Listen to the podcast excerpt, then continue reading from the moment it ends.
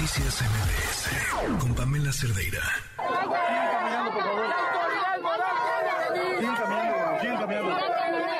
Ya, con eso es suficiente. Se oye como si fueran muchas personas. No son tantas.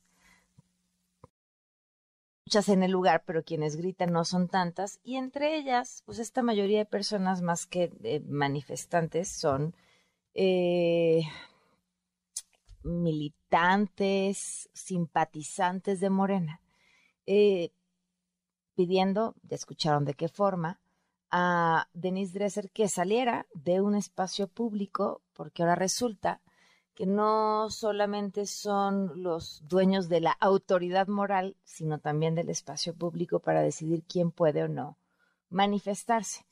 Eh, esto es vergonzoso, por decirlo menos, pero sobre todo es la muestra de que la violencia que se predica en redes sociales, desde la máxima tribuna de este país, que es la mañanera, termina transformándose en violencia en la vida real.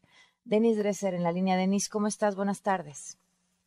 Hola, buenas noches y muchas gracias por el espacio y ocuparte de este tema que me trasciende y que nos debe eh, importar a todos y a todas, precisamente por eso, por la apropiación de un espacio público que es de todos y de todas, que es el Zócalo.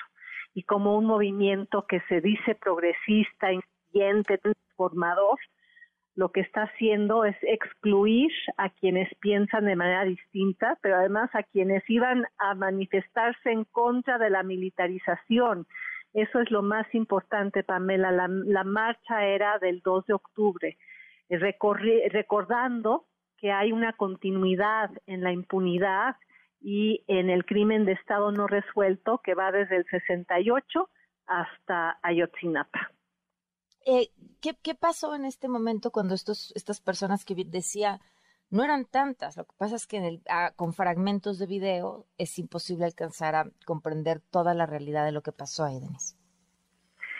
Yo marché durante dos horas y media, como lo he hecho desde hace muchos años, acompañando a madres buscadoras de Guanajuato, Amnistía Internacional, y la marcha tenía aún más sentido ahora porque íbamos cargando la manta, la manta enorme que se desplegó hace unas semanas en la Estela de Luz de madres buscadoras precisamente manifestándose en contra de la impunidad de las Fuerzas Armadas en una coyuntura en la cual este gobierno quiere perpetuar y profundizar su presencia. Íbamos con entusiasmo, no había sucedido absolutamente nada, íbamos gritando eh, la militarización no es la solución, Llegamos al zócalo y me quedé a ayudar a estirar la manta porque es muy grande para que tuviera proyección en el zócalo.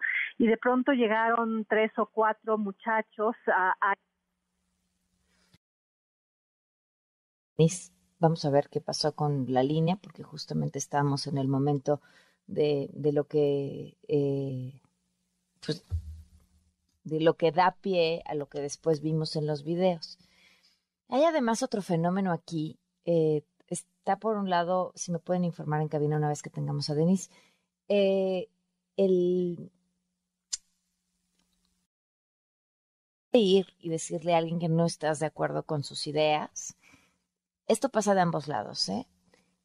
Y, y por otro lado, esta acción muy de nuestros tiempos, de ir a enfrentar a alguien y grabarte como si fuera este un acto de valentía. Denise, ahora sí te escuchamos, te perdimos. Nos decías que llegaron tres, cuatro personas.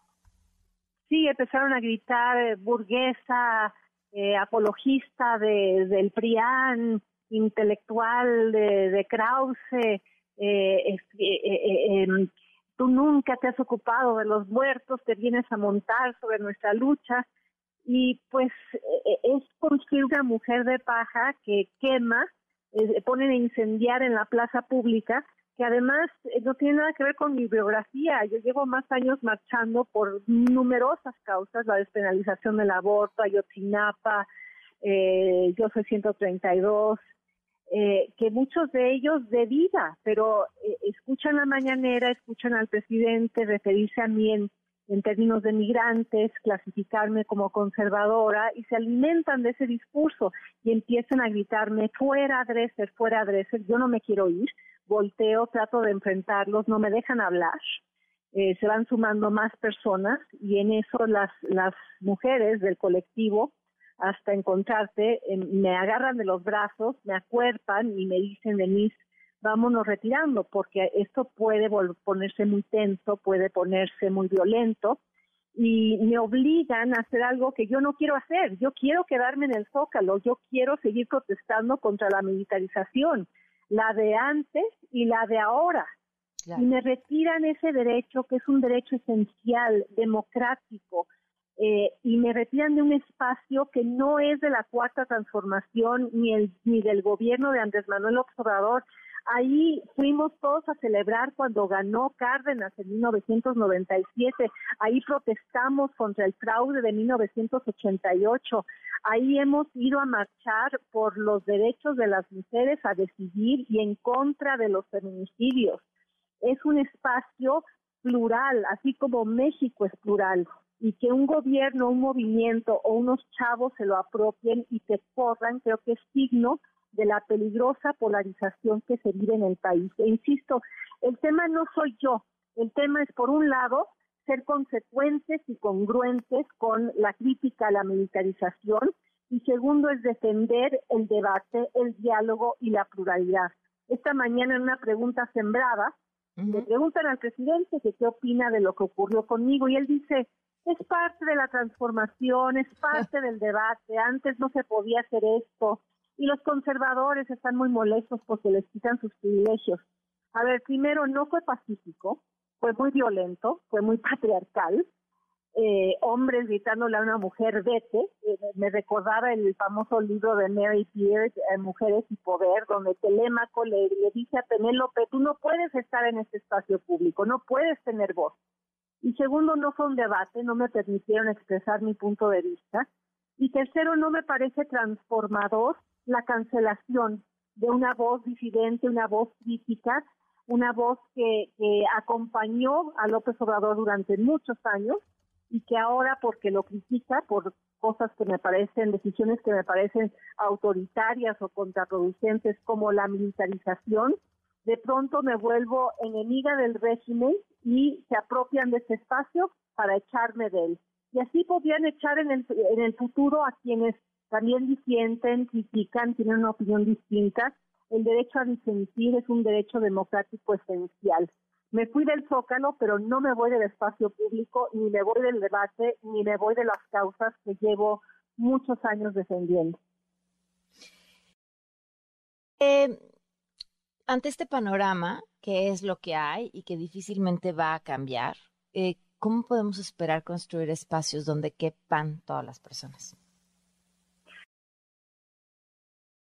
de todos. Yo he procurado ser cuidadosa en mi, crítica al presidente y, e incluso a sus seguidores. Yo no uso palabras de migrantes, yo no soy clasista, yo no soy racista, no me, no me, no uso la palabra porro, ni chairo, ni morenaco. Hay que cuidar el lenguaje, hay que mm. cuidar cómo eh, eh, los términos incluso de la crítica.